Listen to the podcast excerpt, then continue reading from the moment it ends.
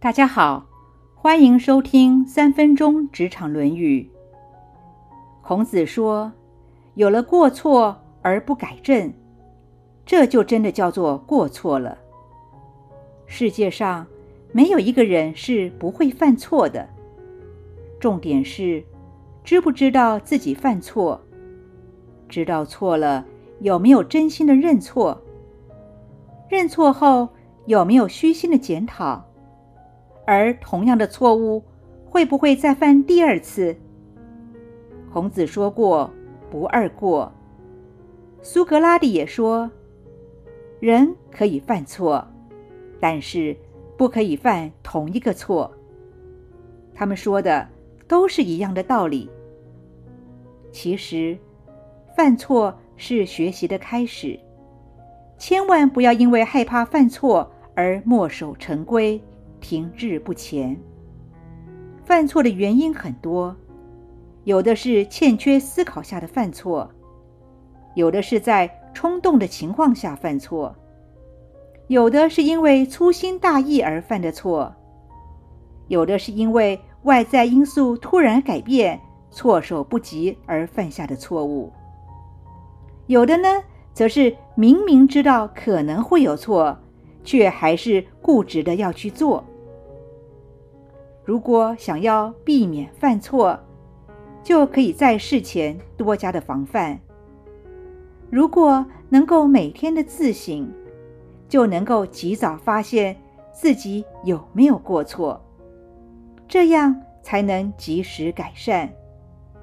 如果面对错误的发生，你选择了沉默而不去改善，那么就代表你已经开始堕落了。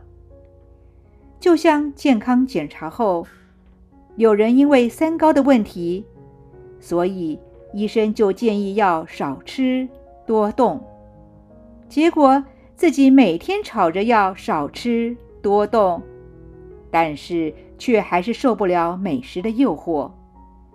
明明有时间可以走路运动。却宁愿窝在沙发上划手机，明知道自己的指数不好，却不认真的对待改善。等到下次健检的时候，数字就更难看了，或者开始有了糖尿病、高血压了。